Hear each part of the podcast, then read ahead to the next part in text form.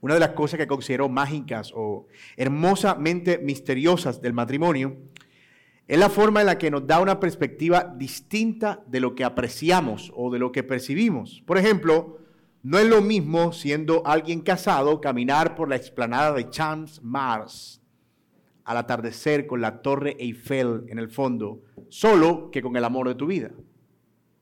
No es lo mismo una puesta de sol en la Toscana italiana, contemplada en solitario, que acompañado de quien amas.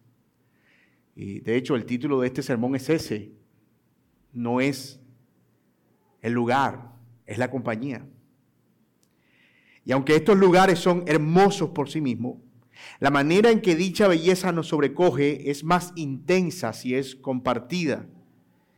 Es la dicha del asombro que cobra más sentido si hay alguien a quien podamos transmitirlo. Parece que fuimos diseñados con esa tendencia a asombrarnos para poder transmitir ese asombro a otros. Y eso, como dije, es diseño de Dios.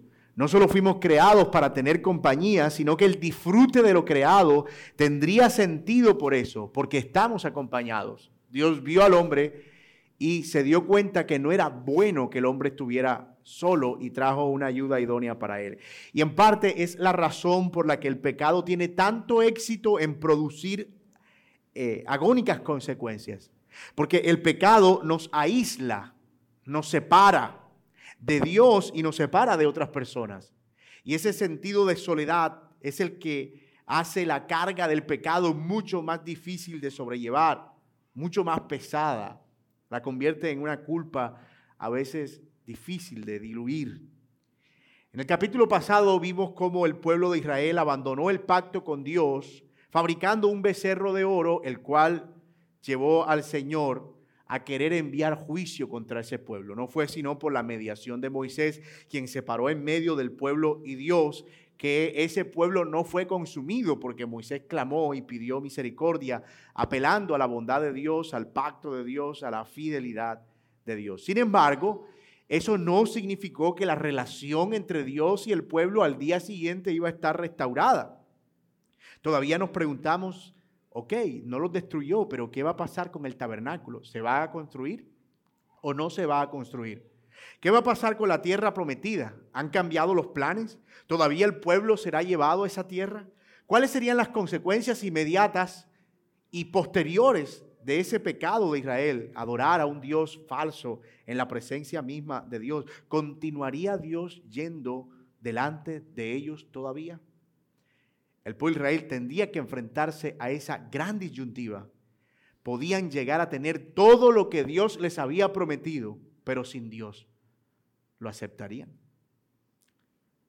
Esto es la palabra del Señor. Entonces el Señor, Éxodo 33, dijo a Moisés, anda, sube de aquí tú y tu pueblo que has sacado de la tierra de Egipto a la tierra a la cual juré a Abraham, Isaac y Jacob, diciendo, a tu descendencia la daré Enviaré un ángel delante de ti y echaré fuera a los cananeos, a los amorreos, a los hititas, a los fereceos, a los hebeos y a los jebuseos. Sube a una tierra que emana leche y miel, pues yo no subiré en medio de ti, oh Israel. No sea que te destruyan el camino, porque eres un pueblo terco. Cuando el pueblo oyó esta mala noticia, Hicieron, duelo y ninguno de ellos se puso sus joyas porque el Señor había dicho a Moisés, dile a los israelitas, ustedes son un pueblo terco, si por un momento yo me presentara en medio de ustedes los destruiría.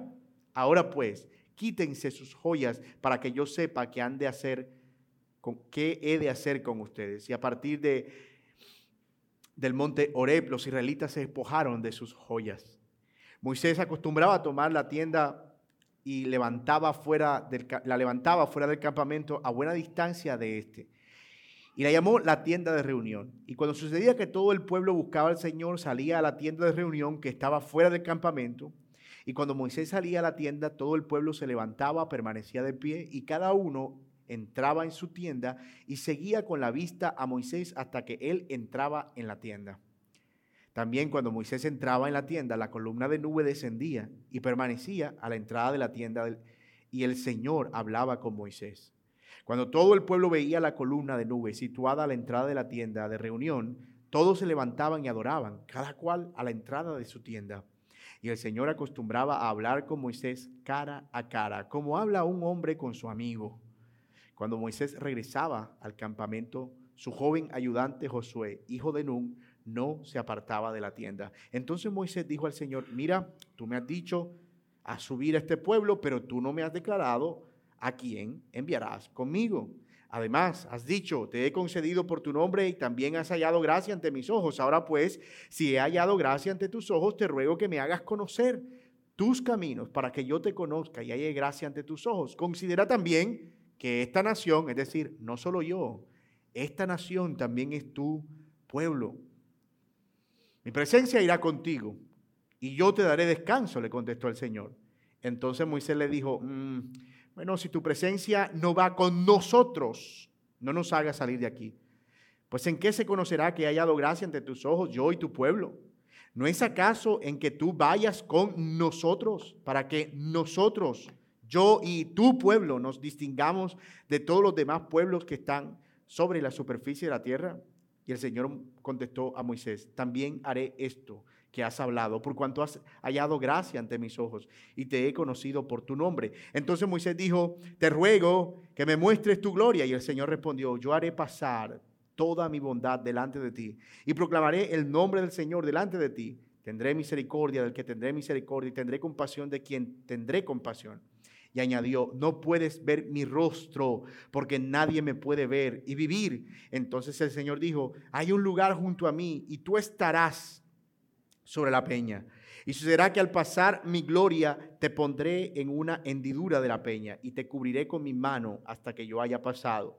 Y después apartaré mi mano y verás mis espaldas, pero mi rostro no se verá. Esto es la palabra del Señor.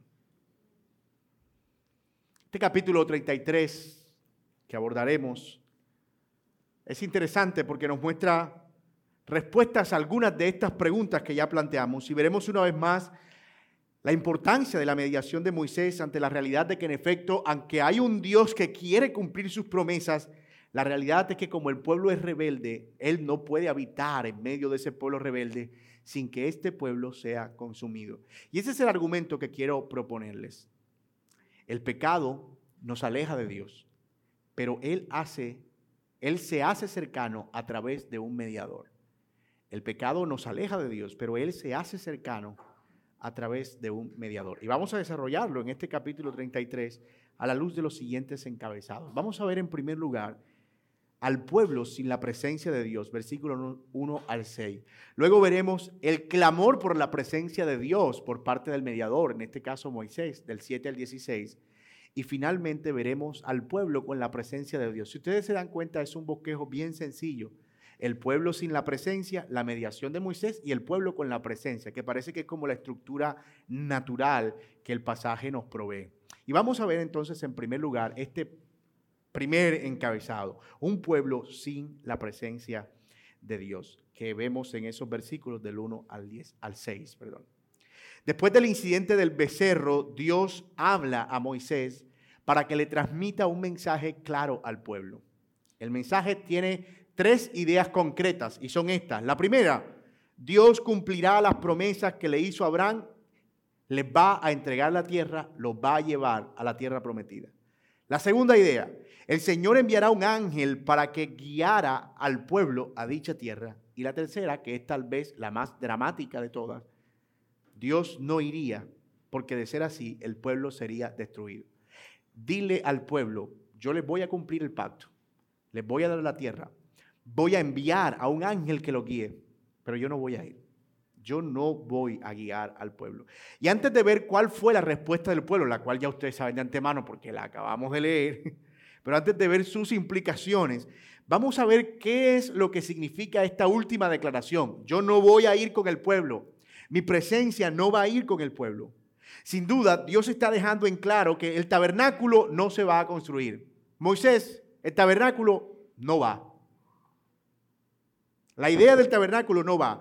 Y la razón por la que podemos concluir eso es que precisamente la presencia de Dios necesitaba de un tabernáculo, lo hemos visto en sermones pasados, para que la gloria de Dios no se viera y el pueblo no pudiera o no fuera consumido. No era tan fácil como parece. Es decir, no era simplemente que Dios se apareciera al pueblo y caminara con ellos. Eso no se ve de esa manera, porque en realidad Dios es un, es un conjunto de atributos. Él es santo, bueno, justo, bondadoso, misericordioso.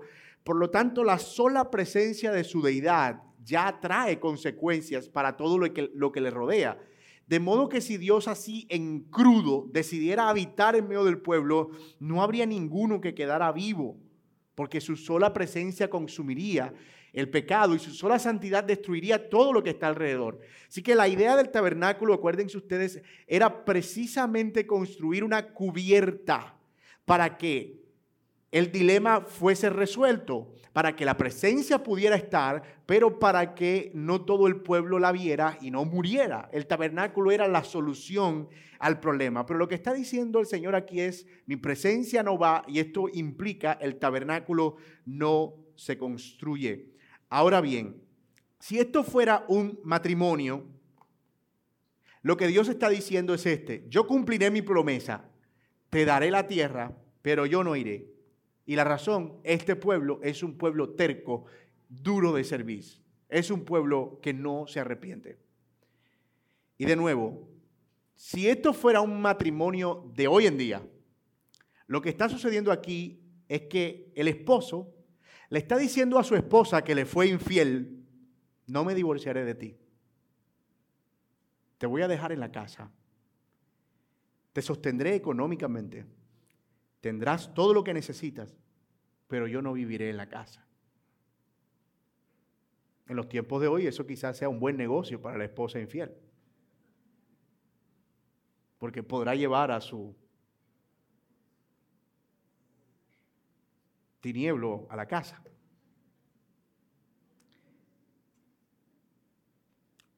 Pero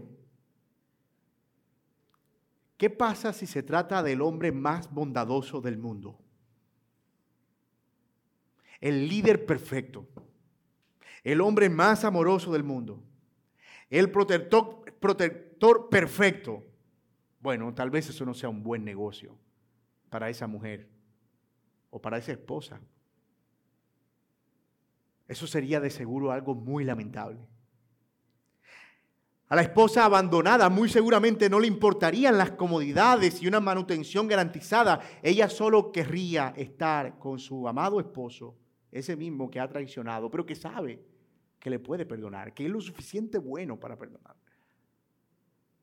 Bueno, eso es más o menos lo que describe la relación de Dios y su pueblo aquí. Acuérdense que hemos usado la analogía del matrimonio precisamente para ilustrar la manera en la que Dios se está relacionando con su pueblo, el pacto, el matrimonio, cuando se casan, luego cómo Él dispone, dónde, cómo va a ser su habitación y su relación con ese pueblo. El pueblo es infiel, lo vimos la clase pasada, pero aquí estamos viendo qué pasará después de esa infidelidad. Parece ser que el esposo se va, aunque va a cumplir sus promesas, pero la esposa infiel clama. Cuando el pueblo oyó, oye esto, esta mala noticia. Para el pueblo, que Dios no habitara con ellos, era una mala noticia.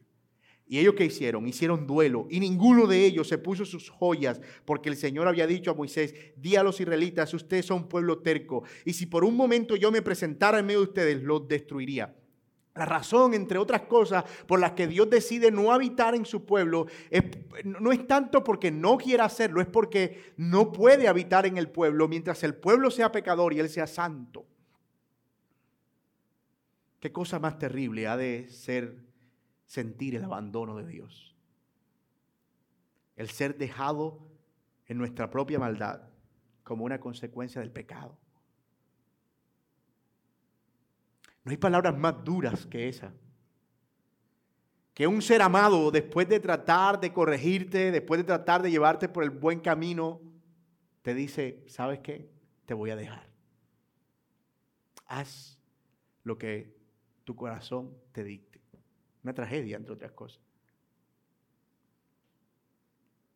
Si alguien por causa de su pecado no siente dolor por estar lejos de Dios, es por una de dos cosas. O no ha comprendido la gravedad de su pecado, o nunca comprendió el perfecto amor de Dios. Pero no es posible que alguien simplemente esté bien con que Dios lo deje. Hay dos pasajes que retratan esa realidad en el Antiguo y en el Nuevo Testamento. Yo que hablando al profeta Sofonías, que el Señor dice, dile a Efraín que por causa de sus disoluciones, que por causa de sus pecados, Efraín era un eufemismo, una palabra que se utilizaba para referirse a las diez tribus del norte. Dile a Efraín que por su maldad, que por su pecado, pero por adorar a otros dioses, yo los he dejado. Y más adelante en Romanos 1, cuando habla del pecado y de la maldad rampante de una generación que abandonó a Dios, que se entregó a otros dioses, a sus placeres, a sus deseos. El Señor dice, por eso Dios los entregó a pasiones vergonzosas. Es como que Dios retira su mano y los deja. Cuando pecamos debemos sentir dolor por saber que ese pecado nos está alejando de Dios, que nos está separando de Dios que nos está distanciando de su presencia. Muchas veces el dolor por el pecado nos viene por las consecuencias o por la vergüenza que representa ser descubiertos, porque nuestra reputación se comprometió, pero no porque realmente nos esté doliendo ofender a Dios. Y eso es un problema, porque lo que duele del pecado es eso, que el pecado nos separa de Dios, más allá de las consecuencias que pueda traer para nosotros.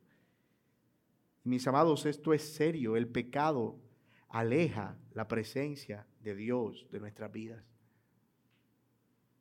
Eso es lo que está presentando aquí el Señor al pueblo. Ustedes pecaron y mi presencia no puede estar en ustedes.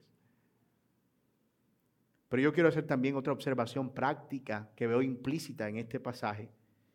Y que aunque Dios tuvo misericordia del pueblo, después de adorar al becerro, es decir, no lo castigó, los perdonó, eso no significó que la relación se restauró inmediatamente.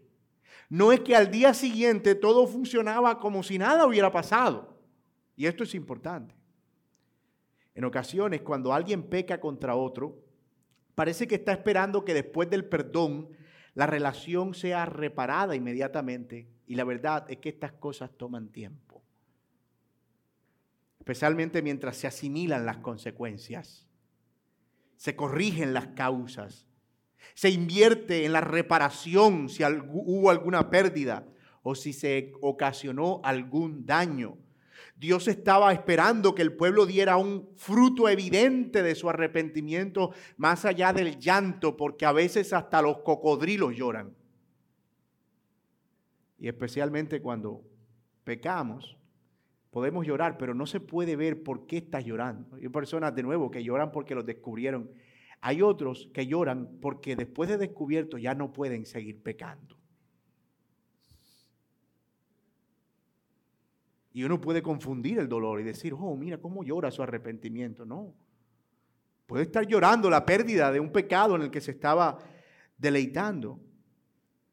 Y la realidad es que debemos esperar el fruto de ese arrepentimiento y ver el fruto del quebranto. El perdón es un regalo de Dios, pero en la vida real, en la vida real, el perdón es solo el inicio de una restauración que se rompió. No debemos ser livianos y respetar que aquellos que hemos ofendido al día siguiente del perdón no actúen como si nada hubiera pasado, porque hay consecuencias de una relación rota. Eso, por supuesto, no justifica la raíz de amargura.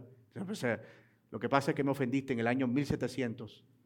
En 1984, ese día que estábamos, yo no he podido olvidar eso. Y tienes que darme tiempo. Estamos en 2023, dame tiempo. No es un paso para la amargura o para el rencor, pero sí para esperar el tiempo y orar para que el Señor sane la relación y la restaure. Y este es un principio muy útil, no solo en las relaciones interpersonales, sino especialmente en las relaciones matrimoniales.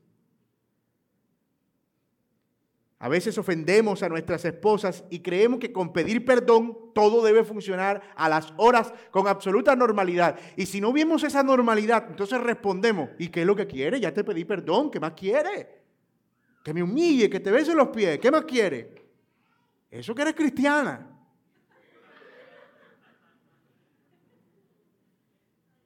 Pero no, hermanos. Eso es tener expectativas demasiado irreales y tratar de manera liviana el pecado. Yo no confiaría en alguien que simplemente después del perdón actúa como si, yo no, yo no, yo sospecharía eso, como que, perdón, te perdono, todo perfecto. Yo no confiaría en eso, porque así no funciona el corazón humano.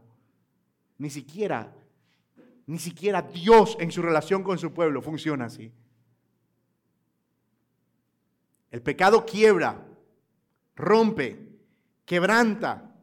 Y sí, es cierto que el Evangelio sana y reconstruye, pero lo hace de manera lenta y firme. Romper siempre va a ser más fácil que reparar. Siempre. Así que debemos ser pacientes y confiar en la obra del Señor. Confiar. Principio muy útil, de verdad, para las relaciones hay ofensas que necesitan ser reparadas. A veces creemos simplemente que con pedir perdón, eso es todo. No, como lo vimos, es solo el inicio de la restauración de una relación. Tal vez tengas que reparar el daño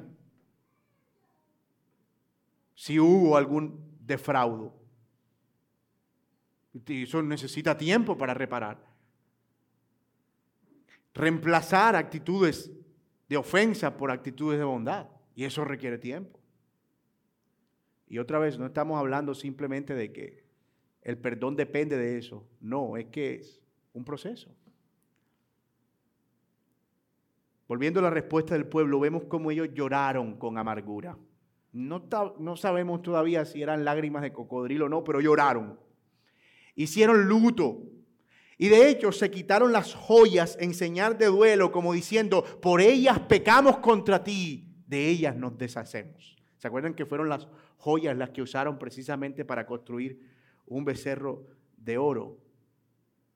La mitad ya estaba en sus estómagos porque Moisés hizo que se la bebieran. Y la otra parece que ahora estaban desprendiéndose de ella de nuevo con una señal, como una señal de duelo. Ahora, esto plantea un dilema y un dilema serio. El pueblo no quiere vivir sin Dios, pero no puede habitar con Él. Es decir, queremos tener a Dios, pero no podemos tener a Dios, porque de lo contrario serían consumidos. ¿Cómo resolvemos eso? ¿Cómo podemos tener a Dios sin que al mismo tiempo tenerlo no nos implique nuestra propia destrucción? ¿Cómo tener la presencia de Dios en el pueblo al mismo tiempo que no ser conducidos, es lo que nos lleva al segundo encabezado, un clamor por la presencia de Dios, versículos 7 al 16, y nos presenta a un Moisés que acostumbraba a tomar la tienda y la levantaba fuera del campamento, y tenía una relación íntima con Dios a los ojos del pueblo, y él es quien funcionaría como el mediador, como quien iba a replantear la relación, el representante del pueblo, pero también quien hablaba directamente con Dios. Y no cabe duda que Moisés tenía una relación íntima con Dios y especial, especial. Durante este tiempo, y parece ser en todo momento, antes de la construcción del tabernáculo, la tienda de Moisés, es decir, el campamento de Moisés, se convirtió en el lugar oficial donde el Señor hablaba con él. Ya después vendría a ser el tabernáculo.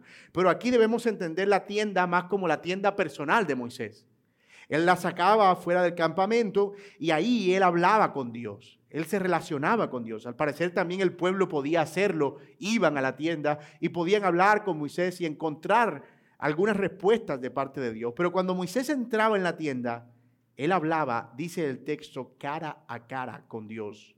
Moisés era amigo de Dios. Cuando hablamos de cara a cara, es otra vez, es una figura retórica que nos dice que hablaba en intimidad con Él, no necesariamente que Él estaba viendo la cara a Dios, sino que estaba relacionándose con Él. En una de esas acostumbradas oraciones, Moisés le pregunta al Señor algo así, bueno Señor, este, ya han pasado días, eh, esta relación está tensa, mm, como que seguimos, no seguimos, cuál es el siguiente paso, qué es lo que viene. Tú dime, Señor, ¿Cómo sería la cosa? ¿Qué es lo que sigue? Me has dicho que vas a llevar al pueblo a la tierra prometida. Me parece perfecto. Me has dicho que nos vas a guiar. Me parece perfecto. Que es porque yo he hallado gracia. No, Señor, no lo merezco, pero está bien, perfecto. Pero ¿cómo es? Dame detalles. Y el Señor le responde a Moisés y le dice, noten el juego de palabras entre singular y plural aquí porque es clave. Mi presencia irá contigo y yo te daré descanso.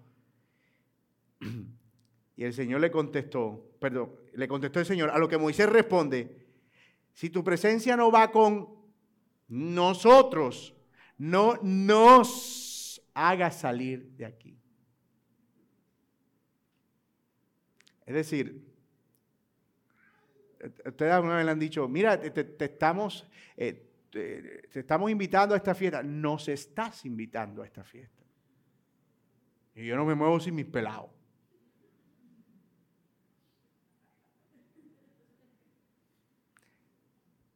No, mira que está acá, nos. Y uno siempre está como, bueno, en el lenguaje de Moisés, él está diciendo, señores, disculpa, nos. Si tu presencia no va con nosotros, no nos muevas de aquí. En otras palabras, Señor, gracias por la deferencia y de querer darme tu presencia para mí solo. Pero es con el pueblo o no será. Ahora bien, la razón que Moisés le da a Dios para ese pedido es una razón bien simple. No es un capricho. No es que él quiere seguir siendo popular. No, la razón de Moisés es que lo que hace distinto a este pueblo es tu presencia. De modo que si tú no vas, ¿qué sentido tiene movernos a ningún lado? Miren el versículo 19, y el Señor respondió, yo haré, perdón, el versículo 14, mi presencia irá contigo, más adelante de hecho, en el 13, ahora pues, si hay hallado gracia ante tus ojos, te ruego que me hagas conocer tus caminos para que yo te conozca y llegue gracia en tus ojos. Considera también que esta nación es tu pueblo. El 15, entonces Moisés le dijo, si tu presencia no va con nosotros, no nos haga salir de aquí, pues en qué se conocerá que haya dado gracia en tus ojos yo y tu pueblo.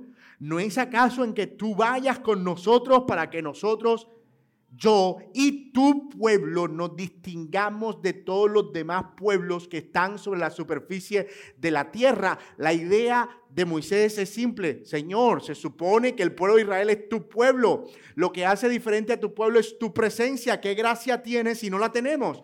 ¿Qué es lo que nos hace diferentes? Hermanos, es increíble que pareciera que el esfuerzo del pueblo de Dios hoy, de muchos pueblos de Dios hoy, es, no parecerse diferente. Es más, parecerse lo más que puedan al mundo. No, es que, tú sabes, Dios es como que, vamos a esconderlo, porque tú sabes que Dios tiene cosas que a la gente a veces no le agradan y él la Biblia es como imprudente a veces, entonces no la saque, deja la Biblia ahí porque nos daña la relación. No, llevemos a Dios porque finalmente tú sabes que Dios siempre daña todo plan. Uno quiere hacer algo y dice, no, eso no se puede hacer. Pareciera que hoy tenemos mucho pueblo del Señor así, haciendo todos los esfuerzos posibles por no tener a Dios, por no parecerse al pueblo de Dios, por no tener los distintivos del pueblo de Dios. Pero aquí está Moisés diciendo, si no es en esos términos, entonces no será. La gracia de este pueblo es que es el pueblo de Dios no cualquier nación. ¿Qué sentido tiene haber salido de manera espectacular, abrir el Mar Rojo, ver tu presencia en el monte Sinaí, si al final nos establecemos en una nación para ser una nación más? ¿Cuál es el sentido? Otra vez Moisés, el mediador. Dios le ha prometido toda su compañía, pero él la rechaza para que esa presencia sea dada al pueblo. Moisés está renunciando a sí mismo con el propósito de que el pueblo pecador recibiera la presencia de Dios que no merecía. Y esto nos apunta de una manera gloriosa, gloriosa a nuestro Señor Jesucristo y al Evangelio, porque no estaba nuestro Señor Jesucristo, como dice Juan capítulo 1, en una relación cara a cara con Dios. En el principio era el verbo y el verbo estaba con Dios y el verbo era Dios, pero no es, no es ese mismo verbo el que no estimó esa gloria como algo a que aferrarse, sino que se despojó de sí mismo para traer esa gloria a un pueblo pecador.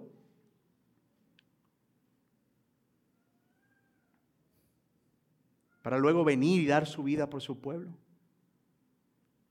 Moisés está retratando lo que más adelante sería la mediación perfecta de nuestro Señor Jesucristo. Porque en la cruz del Calvario Jesús sufrió el abandono del Padre para que al mismo tiempo la presencia de Dios pudiera venir a nosotros. Ese es el significado de las palabras Elí, Elí, lama sabactani, Dios mío, Dios mío, ¿por qué me has dejado solo?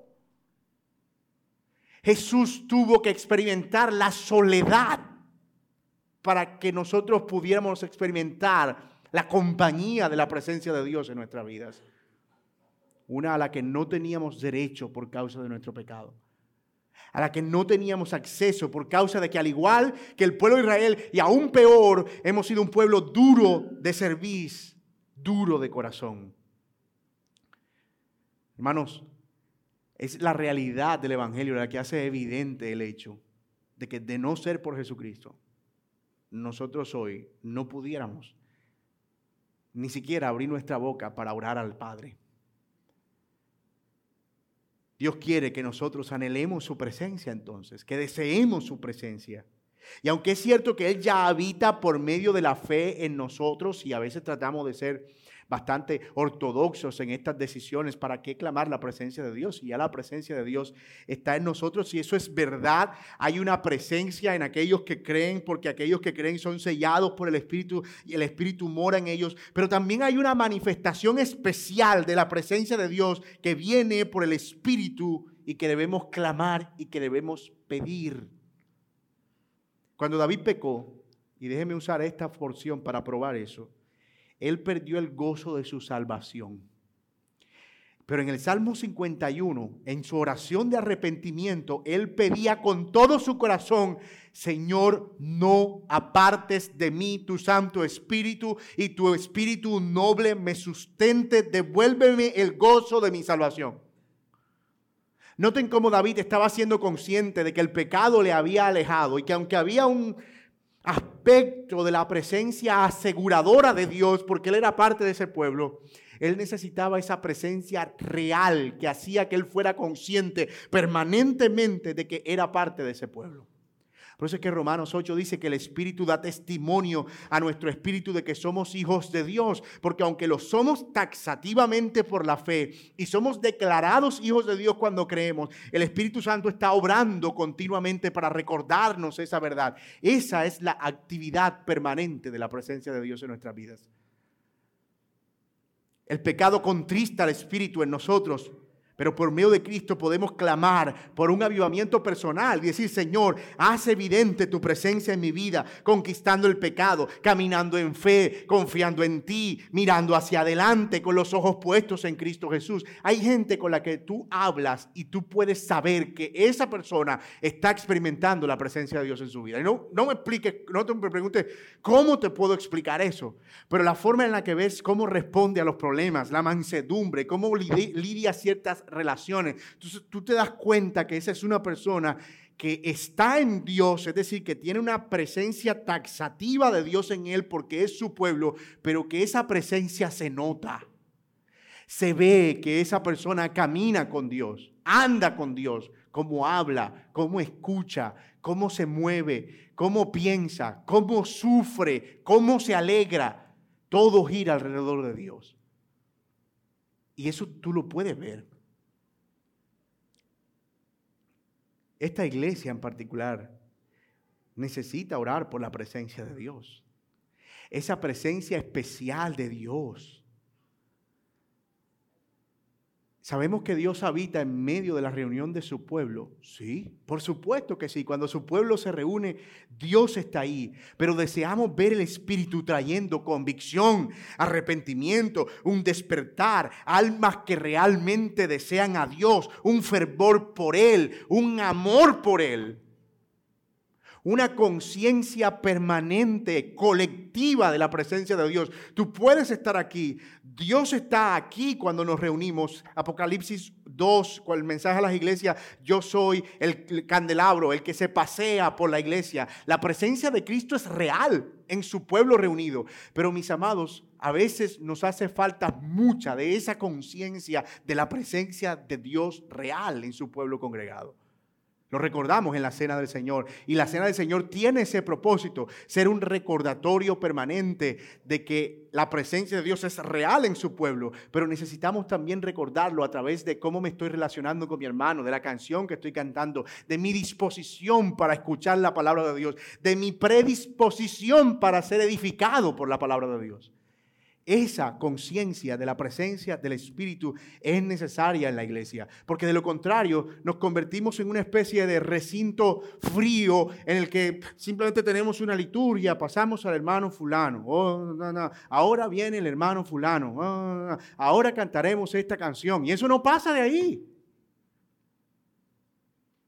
Hay una presencia taxativa de Dios verdadera de Dios con el pueblo reunido, sí, pero hay una expresión especial de la presencia de Dios cuando su pueblo se reúne y nosotros debemos desear eso.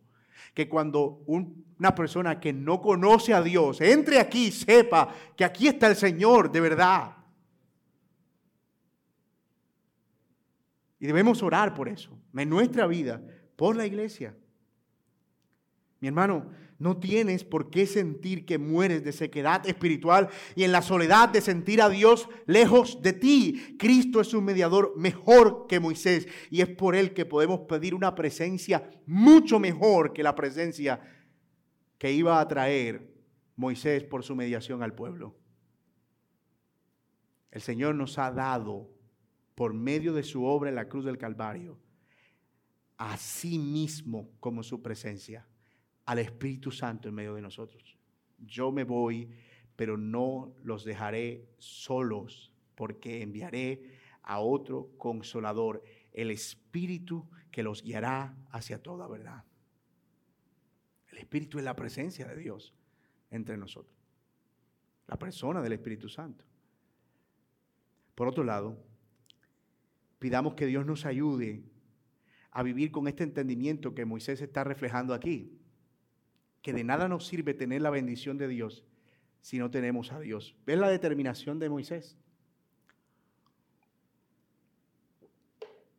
Es una determinación no egoísta. La presencia mía para ti está asegurada, para el pueblo no. Y él dice, no, yo no la quiero para mí, la quiero para el pueblo. Y para mí también, obvio, pero, pero para todos. Porque de nada sirve tener una tierra que fluya leche y miel, así fuera literalmente si tú no estás ahí. De nada nos sirve ganar el mundo sin Dios. Esa es la gran tragedia del hombre caído. Querer lo que Dios da, pero no a Dios. Desear y anhelar lo que Dios da, ofrece, pero no a Dios. Señor, gracias por tus bendiciones. Eh, ¿Te puedes ir? Amén. Y alguien dirá, no, yo nunca oraría así. ¿Cómo se le ocurre? No, no, nunca. Pero hermano, nuestros hechos son como, ¿se, acuerdan cuando eh, Samuel le dio una orden a Saúl, le dijo, ve y era a Malek y era a los de pecho y a todos, es decir, ejecuta el juicio de Dios contra esa nación, no deja a nadie vivo, ni las vacas, ni nada, son una nación malvada y el juicio de Dios está en ellos. Y luego eh, Dios le dice a, Samuel, mira, Saúl no cumplió. Y Samuel dice, ¿cómo así? Voy a ver. Y llega donde Saúl. Y dice, Saúl, eh, dime, profeta de Jehová, hice todo lo que me dijiste. Mejor dicho, y cumplí la instrucción a pie de la letra. Y le dice Samuel, este, me gustaría escucharte, pero es que las vacas que tienes allá atrás y la gente a la que perdonaste la vida no me deja oír. Me gustaría creerte lo que me estás diciendo, pero las evidencias me están demostrando lo contrario.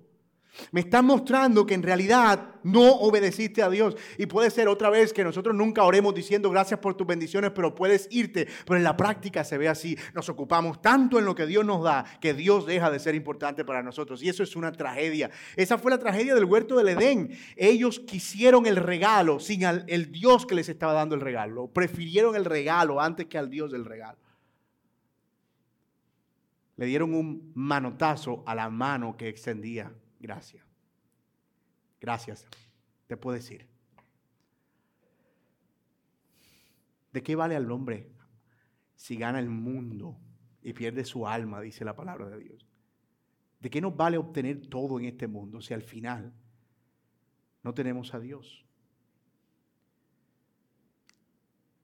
Si tenemos todo y no tenemos nada, si tenemos todo y no tenemos a Dios, no tenemos nada.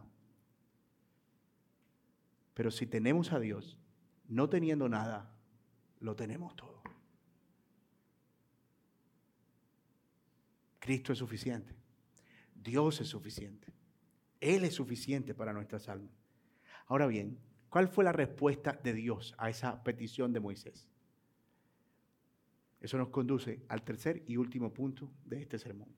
Ya vimos la mala noticia, la mediación de Moisés. Pero vamos a ver cuál fue la respuesta de Dios. Pues obviamente no los voy a sorprender porque ya leímos el pasaje, ¿verdad? Pero miren el versículo 17. Y el Señor respondió a Moisés, mm, está bien, haré esto que has hablado por cuanto has hallado gracia ante mis ojos y te he conocido por nombre. La respuesta de Dios a la mediación de Moisés es clara. Haré lo que me pides porque has hallado gracia ante mis ojos. El Señor accede a hacer su presencia permanente en el pueblo. Los planes de construcción del, perdón, del tabernáculo se reactivan. Y esto puede hacernos pensar de nuevo equivocadamente que Moisés está dirigiendo la voluntad de Dios. Ah, pero este Moisés parece como que tenía a Dios en la palma de su mano. Dios decía una cosa, Moisés clamaba y Dios cambiaba de opinión. Nada más lejos que eso. Y nada más lejos de eso. La verdad es que no. Un autor, Tim Chester, en su libro, que es un comentario sobre Éxodo, comenta lo siguiente, y estoy citando a Chester aquí. Dios enviaría su presencia de todas maneras. Él es soberano. Él es el gran yo soy.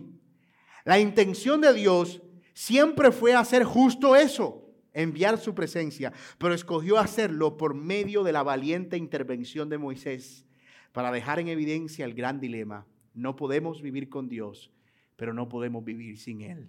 Fin de la cita. Dios siempre quiso hacer eso. Pero en el plano de lo que nosotros observamos, Él está usando la mediación de Moisés para dejar en evidencia el hecho de que no es tan fácil como que pequé, ahora tu presencia se fue, pero ya pedí perdón, me perdonaste, ahora devuelve tu presencia. No es tan sencillo. Se requiere una mediación. En otras palabras, sería necesario un mediador que pudiera resolver el kit de la cuestión, el meollo del asunto, de la presencia de Dios, que no puede habitar en medio de un pueblo pecador. Sin embargo, Él quiere y desea habitar con su pueblo. Y hermanos, este es un dilema que no se resolvería sino hasta el Nuevo Testamento. ¿Cómo sería posible algo así? ¿Cómo puede Dios habitar y no producir los efectos de habitar en medio del pueblo, como consumirlos?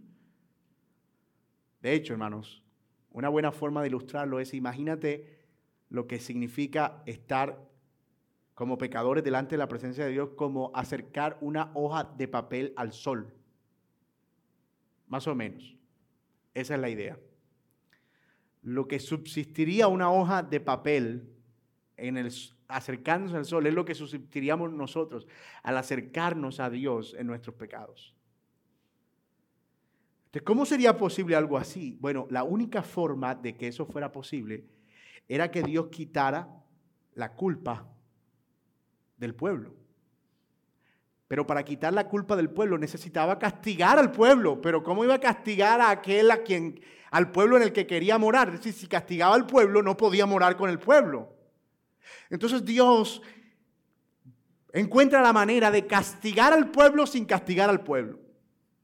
Es decir, de castigar el pecado del pueblo completamente sin que el pueblo fuera destruido. ¿Cómo? Cargando eso sobre un tercero, sobre un inocente, capaz y potencialmente suficiente para resistir toda esa carga de pecado sin que tuviera como Moisés que pagar por el suyo mismo. ¿Dónde encontramos a alguien así? Un ángel no puede ser un ángel porque tiene que ser de la misma naturaleza del culpable. Tiene que ser un hombre.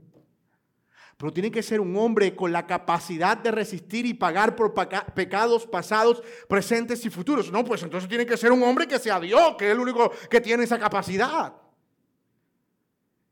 Y es así como nos encontramos con la realidad de que en el Evangelio de Jesucristo, Dios carga sobre su propio Hijo hecho hombre toda la culpa del pecado de la humanidad para resolver el problema de la culpa y ahora sí resuelto el problema de la culpa porque la ira ya ha sido manifiesta, entonces su presencia morar en el pueblo. Dicho de otro modo, Cristo es el mediador que intercede, Él es al mismo tiempo el que quita el impedimento del pecado para no ser consumidos y la joya de la corona es que Él también se convierte en la presencia misma de Dios en el pueblo. Juan 1 dice, y el verbo se hizo carne y habitó. La palabra habitó es se hizo tabernáculo, se tabernaculizó. Es intencional esa palabra.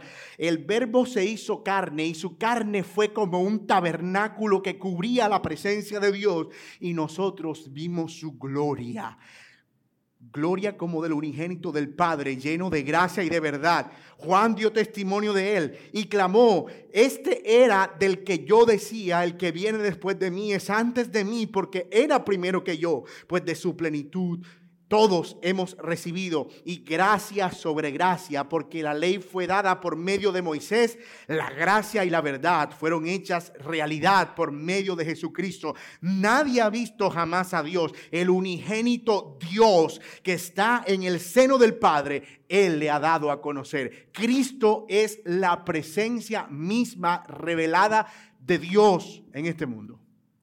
Él es quien contiene la gloria de Dios que puede ser contemplada por nosotros. Cristo reveló la gloria de Dios a este mundo, pero ojo, no de una manera directa, porque todavía el pecado no ha sido quitado del todo, por eso todavía nadie puede ver a Dios y vivir, o todo el esplendor de la gloria de Dios y vivir.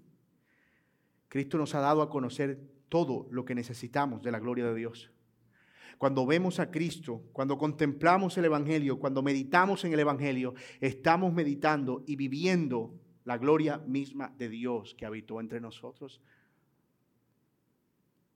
Moisés le pidió a Dios que se, que se dejara ver el rostro. Yo no entiendo todavía este pedido de Moisés. O sea, ya te dio la presencia para el pueblo, quédate tranquilo. No, Señor, ahora como que se emocionó Moisés, o sea, ya que estás tan generoso, como que oré y perdonaste al pueblo. Oré y diste la presencia al pueblo. Señor, Muéstrame, muéstrame, déjame verte. Muéstrame tu gloria. Pero el Señor le deja claro que eso no sería posible. ¿Y cuál es la razón? Bueno, Dios definitivamente en este lado de la eternidad decidió, decidió en su sola potestad impedir que la gente pudiera hacer imágenes de Él y que pudieran creer en Él solamente por lo que Él ha revelado, su nombre su grandeza, su majestad. La idea es que el pueblo no debe adorar a través de una imagen, sino a través de lo que es revelado en mi nombre, lo que Dios es en esencia. En la Trinidad, Cristo es entonces la gloria de Dios dentro de un tabernáculo, esto es la carne. De modo que se pudo ver, se pudo contemplar. Los discípulos caminaron con él y no murieron. ¿Por qué? Porque ellos vieron el tabernáculo de la gloria. Pero un día, hermano, cuando las cosas terminen, cuando, cuando todo esto acabe, cuando el pecado sea erradicado completamente de nosotros, un día, ese día, nosotros le veremos a Él tal como Él es. Nuestros ojos se pondrán sobre Él y contemplaremos la gloria perfecta de nuestro Dios. Sin relación con el pecado. Sin relación con nada. Por ahora, lo que podemos contemplar en Cristo es suficiente para nosotros. Todo lo que podemos contemplar en Cristo es lo necesario y lo suficiente para nosotros. Definitivamente Moisés entendió que no era el lugar, era la compañía. Que a él, de, a él no le servía de nada una tierra que fluía leche y miel si Dios no estaba ahí. Y tal vez sea bueno que tú puedas preguntarte, hermano mío, ¿cuál es el lugar? Tu matrimonio, tu trabajo, una nueva ciudad, una, otra iglesia. No importa, porque nada tendrá sentido si Dios no está. Y hermanos, realmente eso es lo terrible del infierno. No poder ver ese, eh, poder tener que enfrentarse a la realidad de que estamos separados de Dios y que lo estaremos por la eternidad. Y eso es abrumador. Así que si hay algún pecado que hoy te está alejando de la presencia del Señor. Mi amado hermano, yo te invito a que te arrepientas, porque hay perdón suficiente en Cristo Jesús.